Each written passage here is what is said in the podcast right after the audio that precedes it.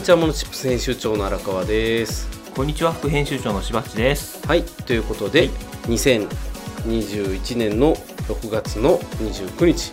はい。明日は6月が終わるということでですね。ね。いよいよ2021年上半期が終わるんですよ。そうですね。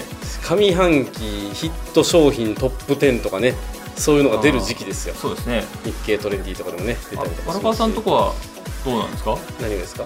トップ売れ筋商品。売れ筋商品？売れ なんかあるのかな？売れるのかな？売れ筋サービス上半期。なんだろう。いやでもあんま今年のトレンドってまだないですね。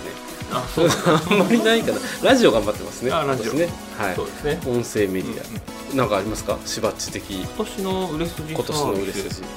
どうなんだろうな建設業のお客さんが増えてきたなっていうのはちょっとあるし、うんうんうん。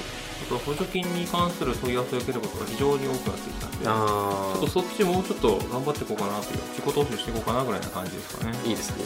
はい。そんな真面目な話をしてるしばっちですけれどもはい。近況としては今更コンビニコーヒーが美味しいっていうね。そう。どういうどういうことですか？そう。コンビニでコーヒーを買う人の気が知れなかったんですよ今まで。ええ？そんなの喫茶店の方が美味しいに決まってるだろうぐらいな感じで思ってたんですけど、はい。あのこの度にコンビニコーヒーをおごってもらう機会がありましてはコンビニセブンイレブンに行ったんですけど、あはい。白いコーヒー買ったんですよ。あのはい。蓋が白いですね、はい。そしたらあこの場で引くんだと思ってマシンですね。マシンマシン、はい。ピッて押したら引いてくれるんですゴーって言ってね。ゴーはい。で香りもいいと思って、はい。これも美味しいわ。その辺の喫茶店より美味しいかもしれないと思って、はい。それからあの客先訪問の時に時間が余ったらコンビニコーヒーを飲むっていう。グミじゃなくてコーヒーになったんですね。そうそうそう。最近はコーヒーになりました。いやあの10年前からみんな知ってますよ。コンビニコーヒーが美味しいって。セブンイレブンは白いやつも青いやつも飲んだし、はい。カフェオレみたいなやつあるでしょ？ありますね。あれを飲みました。ラテね。はい。ラテか。ありますあります。えー、今更？そうまさかこれは喫茶店は競合になるわと思って。すごい今更感。そうそうそうしばっちといえばねコンビニ行ってグミを食べるっていうイメージでしたからいやねいやそれそれはごく一瞬です。ごく一瞬。そうか。去年の下半期ぐらい。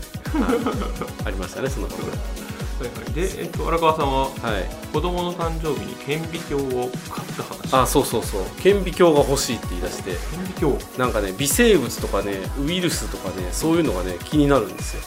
子供がね。あれですか？ミジンコとか見える、あそうそうそうそういうの。見る。そうミジンコまで見えんのかな？なんかねでも60倍ぐらいあそんな高くないですよ。なんかほらあの宝島社のキットみたいなやつあるじゃないですか、うん本屋で売ってるような。あれ買ってで最初についてるなんか藻とか見ておおとかって言って。でその後こうなんか街中のやつを見たいという話し出して一緒に宿川まで行ってあの水とかすくってそれを見るとかってやって。いるんですかやっぱり？いやなんか気持ち悪いのいるんですよやっぱり。うわ気持ち悪いとかって言って。でもちょっとしかいなかったんで増やすとかって言い出してそれをななんかねコップをそのまま玄関の端っことか置いてるんですよ。でなんか要はなんか菌的なものとか微生物的なものじゃないですか。でマーケティングが上手だなと思ったのがミクロモンスターって言うんですよ。ミクロモンスター見つけようって。なんか三日月もとかクワムシとかなんかそういうのを言うんですよね。いやでも気持ち悪いやんって思うんですけど子供はすごい嬉しそうに見てますね。もう水とか飲めなくなりますけどねいや本当に本当にないっぱいいるんやと水道水には当然ね雑菌ね処理されてるけど確かに川の水とかは全然あるよなって思うとああっていう感じですね。まあまあそんな。飲んだ方が体調良くなるかもしれない。確かに。お腹のあまり滅菌しすぎてもねそういうのがありますので。はいというわけなんですけどまあでもねコンビニコーヒーの話をしなきゃいけないぐらいしばっち忙しいらしいんですけど今。いやいやいやコンビニコーヒーが美味しかった。休みのネタもなくひたすら働き詰めのしばっちにですね。最近ね忙しいふりをすることを覚えて まあ、猫の手も借りたい人にあの今回ちょっといいソリューションがあるので、あはいはいはい。ご紹介をしたいなと思っているのが、えーっとクラウドソーシングサービス。はいっていうのがあるので、まあ、今回のネタはちょっとスノーチップスでお届けしたいなというふうに思っておりますので、ぜひ教えてください、はい、よろしくお願いします。じゃあ番組説明お願いします。はい。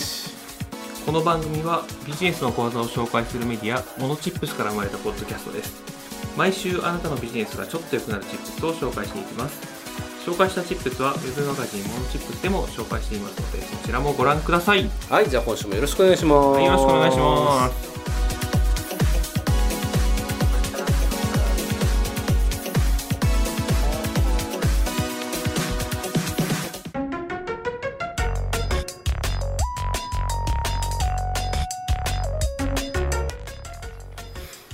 はい。ということで今週のチップステーマ外注に便利なクラウドソーシングサービスの比較をしてみるチップス、はい。ということで、えークラウドソーシングサービスって知ってますか？ランサーズとかでしょ？ランサーズとか。クラウドワークスとかでしょ？クラウドワークスとか。その辺ぐらいは知ってますよ。存在は知ってる、存在は知ってるえー使ったことは？使ったことはない。ない、えー外注もしたこともなければ、そこで仕事を取ったとかっていうこともない。っない。ていう感じですね、はい。えっ、となぜ？なぜ、はい。えー出すような仕事がないということと、はい。えーもし出すとしてもえーできれば知り合いに出すっていうことかな。なるほど。受け側としては？受け側としては営業先としてそれを使うと何するよって話ですからね。なるほど。はい。でそんな単価も高くないだろうという、っうんうんうんうんうんていう感じかな。単価も高くないだろうは確かにね、うん。ありますよね。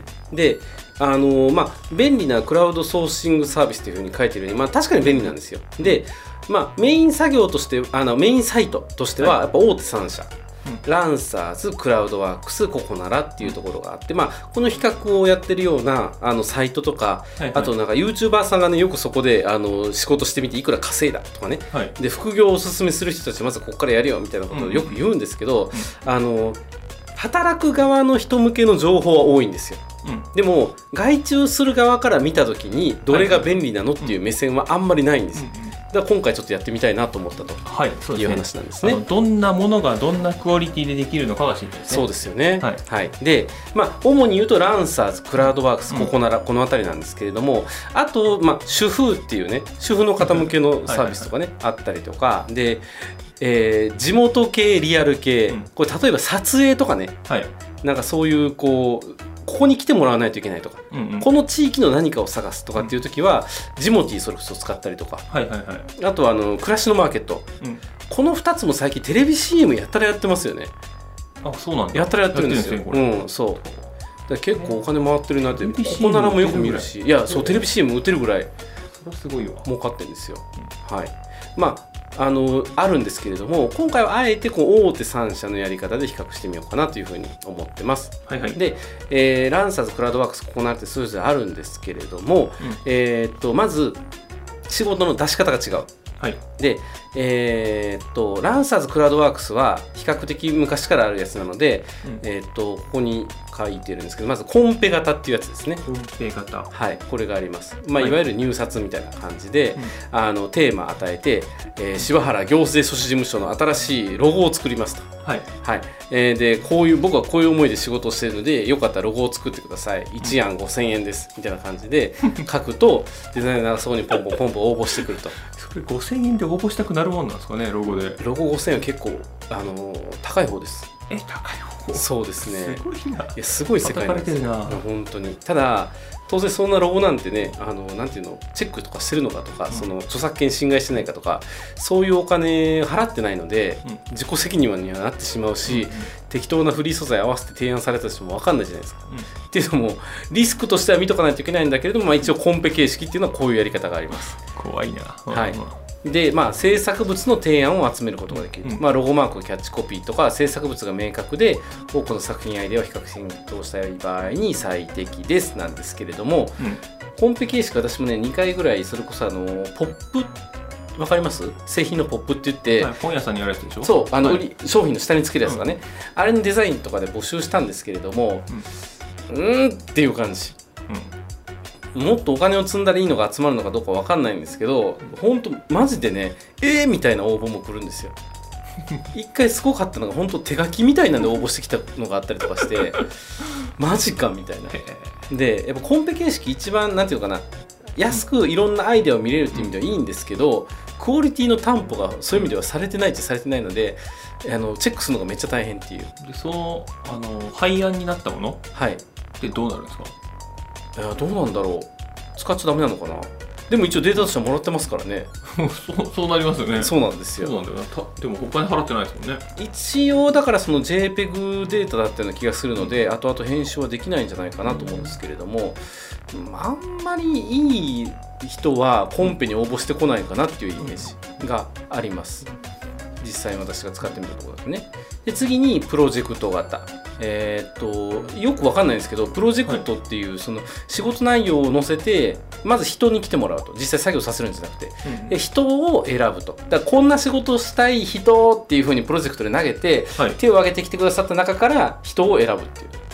はいはいはいはい。人を選んでから仕事が発生してその仕事に対していくらもしくはいやー仕事いくらか時間で測って時間でいくらか払うっていう2パターンあるという形ですね。だから本当簡単な随意契約を結ぶみたいな感じになってるかなというふうに思います。はいはい。まあこっちだったら行政書士募集って言ったら「はい」って言っていくとかそんな感じですね。そうそうそうそう。そんな感じです。で基本的にクラウドワークスはこの2つです。コンペ形式とプロジェクト型、で、はいランサーズも最初この2つだったんですよ。うん。でこの2つをやる時の発注側の一番のネックっていうのがうん。企画を文章化しないといけない、すごく当たり前のことなんですけど、うん。あのー小規模の事業者だとそれすら面倒くさいっていうこと結構あるんですよ。うんうん。それこそクラウドワークスに頼むような言ったら払うお金が5000円とかね、うん。3000円とかの仕事なのに A41 枚の企画書を用意するってちょっとねっていう感じでしょ？なんか。それだけで3000円ぐらいのねそうなんですよ。はいはい、なので それを回収したいクラウドの、ん。なんていうのかな。そのマッチングだったら分かるんですけどね。だからうん。比較的プロジェクト型ってちょっと高めの値段設定とかされてることが多いんですけどもうちょっと安い仕事をこれだと頼みにくいっていう中でここならが取ったシステムっていうのがこのスキル型っていうやつなんですよ。はいはい。スキル型。これ商品のように案件が並んでると、うん。まあ見てもらうと分かるんですけどこんな仕事振りたいなって思った時に例えばなんかライティングだったらピッていくともう私こういうサービスやります。いくらですっていう値段をはい。しゅ働く方が値付けしてるんですよ。あはいはいはいはい。でこれに対して「はいはい分かりました」って買うっていうなんかメルカリとかねほんとショッピングサイトみたいな感じなんですよね。あそっち分かりやすいですね。そう。これだと外注側は頼みやすいんですよ、うん。あこの人はこういう仕事ができるうんっていうのが分かるので例えばもうほんとシンプルな書き起こしとかはいあとなんか占いとかね昔から多いんですけどね なぜか。占いねそんなんがあるんや。ウェブマーケティングとかも結構使いやすいですね。はい。あのフォロワー買ったりとかできたりするってちょっと危険なやつもあったりするんですけどね。なんかあのアカウント分析とか広告のタグ埋めますとかなんかそういう細かいところまで分けてもらってるっていうのがあるのではい。比較的これ頼みやすい。はいはいはい。でココナラが頼みやすいから私ココナラばっかり使ってたんですけれども、うん。今回モノチップステーション放送するにあたって調べ直してたらランサーズがパクってるんですよ、そうなんだ。さすが最大手と思って。なのではいこのスキルから探すっていう項目ができてるんですね。はいはい。なのでココナラと同じように全く同じようにでしょ。こういうのを作りますデザインを作りますとか。ウェブ集客の相談を受けますとか。面白いなこれ、はい。今ちょうどね画面見てるんですけど、はい。い、ろんな面白いのがあるんで。そうなんです。で例えばえーっとセールスビジネスサポートとかっていうコミュニケーションあの行くと持続化給付金の事業収入証明書きますとかね。こういうのが。税理士事務所って書いてるじゃないですか。そうなんですよ。だから侍業さんが結構出てきてるんですよここに。税理士基調代行とかね。へえ。仕入れ代行しますとかなんかこういろいろありますよね。うん。いやここで仕事を受けるのがいいかどうかはさておき、ニーズがあるから出してるってことでしょうねそういうことですね。もしくは仕事がないから立 いやそれもあると思う。うん。ち上げたばっかりかもしれない。そうですね。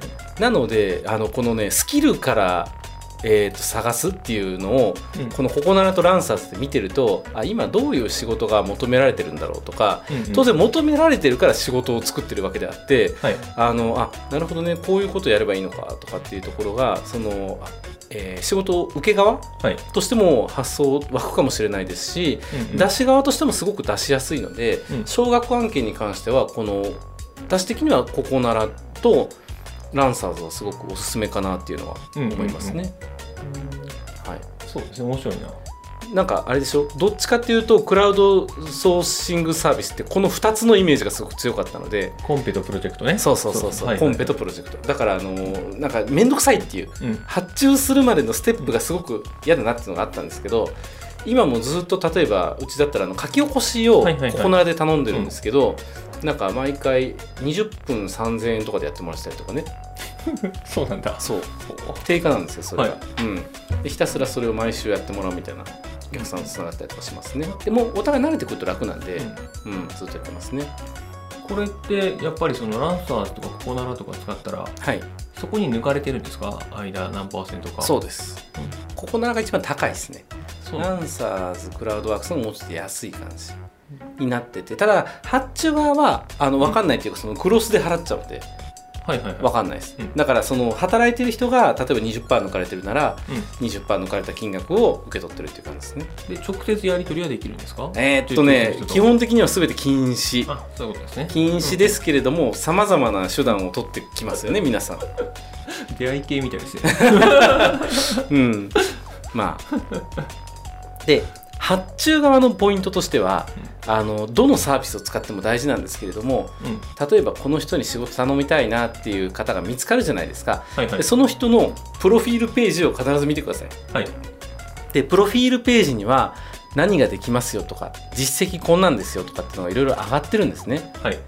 で上がってる人でおよびポートフォリオがちゃんとある人に対して頼む。うん。もしくは他の人の評価があるうん。ものっていうのを頼むっていうのは、はいはい。あの最低限ポイントになってくるかなとは思いますね。はい。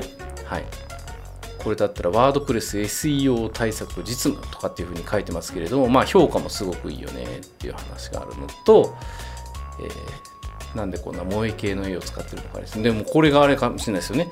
SEO 対策なのかもしれないですよね。どうなんですかね。サムネのアイキャッチ的な話かもしれないですね。VTuber かもしれない。ね。読み込みが遅いからまあいいやっていうふうに、あのーポートフォリオを見るっていうのはすごく大事になってくるかなというふうに思ってます。はい。で、えーまあ、使いやすい仕事。うんうん。あの我々が出す側として考えた時に、えー、と楽なのがまずあのブログ。うん。ブログ書け書けって言うけどなかなか書けない人多いじゃないですか、はいはいだからあのライターさんめっちゃいるんですよ。はいはいやっぱねライターさん今結構その競合がたくさんいてるし、あのライター業始めましたとかっていう人もすごく多いので、ライティング系の仕事はクラウドソーシングサービスですごく頼みやすい。うん。うんで文章が思いつかなかったらとりあえずここに行くと誰かが何かをやってくれる。はい。っていうのがあります。うんうん。ウェブライティングっていうのは当然ブログもありますし例えばメルマガの文章を書いてもらうとか、うんあのもありますしもうちょっと極端な話言うと社内の報告書レベルのものだったりだとか、あのもうそれで悩んで、えー書けないとかっていうことであればここならで3000円で外注しちゃった方がうん。自分のストレスよりはよっぽどいいのかもしれないっていう意味ではサラリーマンとかも結構頼んでるかもしれないですよね。そうかもしれない。いやーだって3000円で解決できるんだったらありでしょ。う、うん。全然。っていうのがあるので文章書き系はあのーまあ、当然ライターさんとの相性もあるんですけどうん。人が多いっていう意味ではおすすめです。はいはいはい。はい、次に書き起こし。書き起こしね。書き起こしもね結構センスのいる作業なんですけど、あのーすごい安いですクラウド系は？書き起こしって言ったら一言一句間違いなく書くってことですか？いやあのね文末を整えるとか。それもあります。でそれもやる。書き起こし用の用語とかあるんですよね。バリ取りとか、うん。なんかその名前入れるとか、うそういうのがあるんですけどそれをあのちゃんとやっぱ書き起こし専業の人がやってくれた方が、うんうん AI でやるよりもうん。後々編集しやすいっていう、うん。全然楽なので、まあ、書き起こしもそれおすすめかなというふうに思います。あとはデザイン関係、デザインね。はい、チラシ作りますとか、うん。名刺作りますとか頼んじゃった方が楽っていうぐらいここにも人が溢れてます。そうなんだ。本当にめっちゃ人います。ちょっとだからポスター作りたいとかっていう風にこれを見てみましょうか。チラシ作成フライヤーデザインとかね。行った時もほら結構すごい良さげなクオリティのやつが1万円とか2万円とかでガーッと転がってるでしょ。この中からポートフォリオを見てあこの感じがいいわっていう人を選んで外注すると。発注してみようかな。ぜひ一度やってみたらいいと思います。はい、っていうのがありますね。まあでもでデザインはね結構難しいというか、うんあのやり取り結構大変だったりもするので、うん私もねスポットで頼んだりとか結構しますね。う例えば地図を起こしてとかうんあの Google マップ渡してちょっとファンシー系の地図に変えてって言ってそんな3000円とかでやってくれたりするのでそれを自分で作ってるチラシのところにそこにだけポコッと埋めたりとかっていうのはやったりしますね。っていうのはできたりします。うんであとはデータ入力系。これイメージ湧きますね。エクセルにバーッとなんかデータ入れるとかなんかこう紙の資料からなんかデータ入れるとか、うんなんかそういうのをやったりとかっていうのもできたりとかします。であと変わり種だと占い。うん。なんかさっきも話題に出ましたけどなんか占いはねクラウドソーシングすごい昔からあるみたいなので結構人気みたいですね。占いね。うん。やりたい人がいるんだなそんなの。ね、であとはコンサル。コンサルっていう項目がねランサーズにあったんですよ。コンサル。そうコンサルティング。あコンサルやってみようかな。ん。何のコンサルしてますか？コンサルしますっていう。外国人就労ビザの申請書類。こんなの行政書士じゃないですか思いっきり。とかね。へえ。うん。なんかこういういろいろあのー CTO 経験者にいるコンサルティングとかねコンサルって言っても結局なんか気づきを得れたら OK みたいなのもあったりするからなんかセミナーに行ったつもりで1万円ぐらい払って見てもらうとかっていうのもひょっとしたらありなのかもしれないしでこの辺を見る上で言うとやっぱりその評判とか評価が大事になってくると思うので、うん。まあ、星がいっぱいついてる人はい。とかだとやっぱりその安心して頼めるのかなっていうのは思いますね。うん、やっぱこの実績とか評価とかっていうところが書いてあるのを見るとすごい満足感は出ますよね。うん。そうですね。なのでまあこういうとこ見ておくと、はい。あのーあ別にこれいっぱいだから人を雇わないといけないとかっていうんじゃなくってあ、うん。この中からピンポイントでこういう人に頼めばいいんだとか、うんうんうん。じゃああのコンサルしてもらってやり方分かったからじゃあ具体的に設定してほしいんだけどっていう時も、うん。ひょっとしたらその SNS で例えば広告打ちたいとかだったら SNS のアカウントごと投げちゃえばうん。やってくれたりもするんですよ。うん。なのであほんまやな。アフィリの設定外注しよう今決めました。外注します。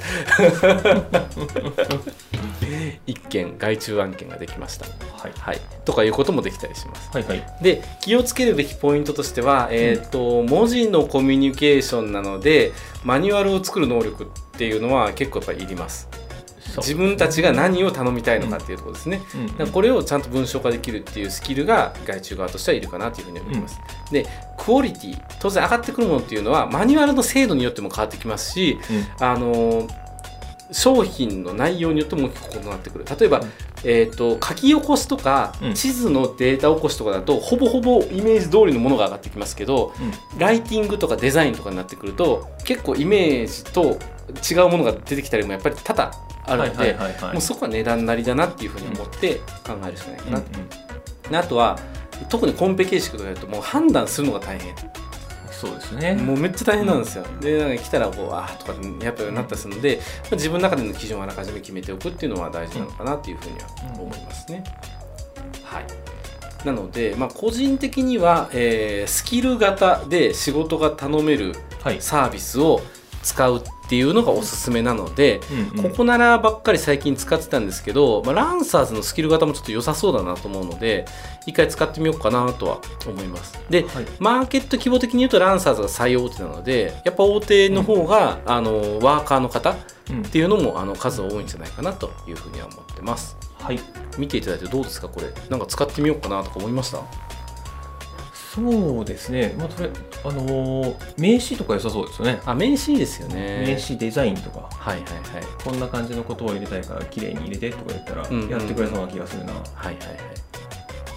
ここなんかあれですよね。テープ起こしですよね。毛羽取りしますよとか。はい。領収書データ入力しますよとかね。いやこういうなんか本当スポットスポットの面倒くさい仕事っていうのがなんかスキル化されてるっていうのが面白いですよね。そうですね、うん領収書のデータ入力っていくらぐらいなんですかね？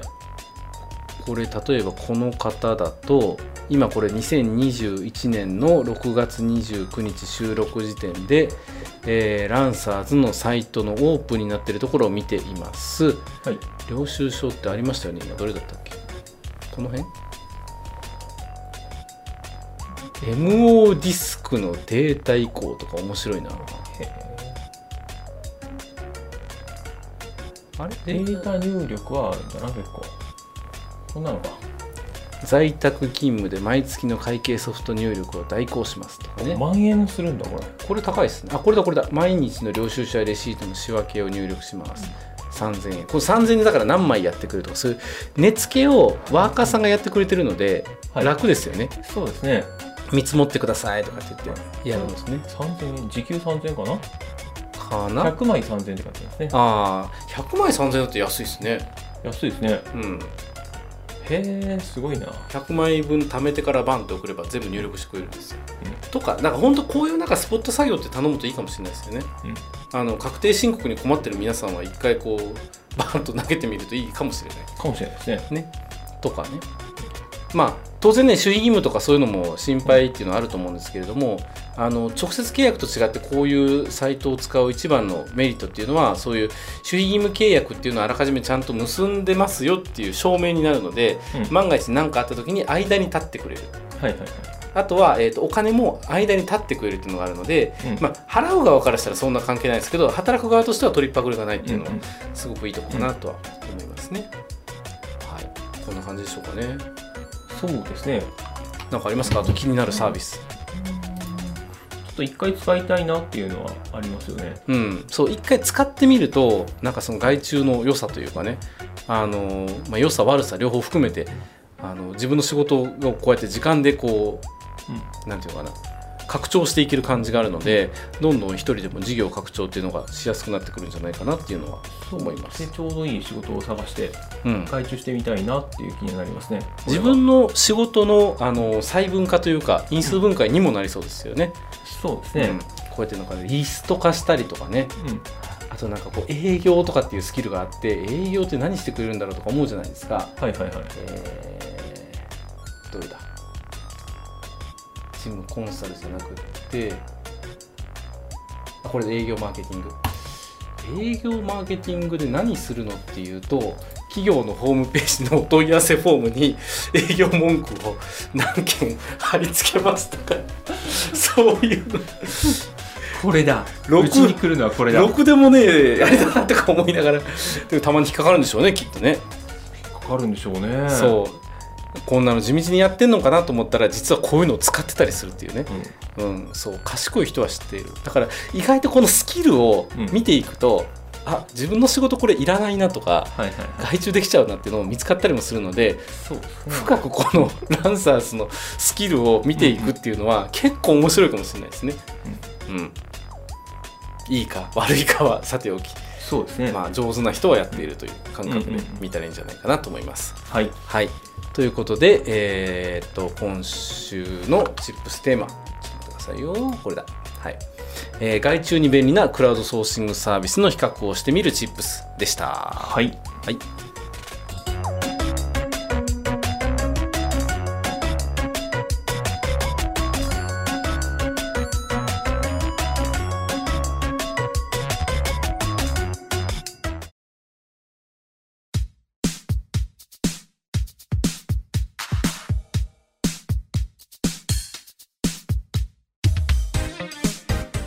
はい。というわけで、今週のモノチップステーションいかがでしたでしょういかか。がでしたでしょうか？ね、なかなか、あのー話題のクラウドソーシングサービスなんですけれども、楽しかったですね一瞬社会に闇を見るようなこともありましたけれどもね。いや際どいとこ攻める人もいますねいや、本当に。すごいなまあでもこれをそのなんていうのあのプラットフォームは OK と言ってるわけなんで、うんまあそういうことなんでしょうということですよね。なのであの本当上手な人は使ってるっていうの結構多いと思うんですよ。はい、私もちょっと今回調べてみて改めてあ使ってみようっていうのも多かったりしたんで、あのもしよければぜひ検討してみていただければなというふうに思っております。はいはい、えーということなので締めパートの方はいよろしくお願いします。はい、番組へのフィードバックはウェブマガジンモノチップスのお問い合わせフォームまたはノートツイッターでお待ちしておりますはい、ということでお届けしましたのはモノチップ編集長の荒川と副編集長のしばっちでしたはい、じゃあありがとうございました。ありがとうございましたまた来週。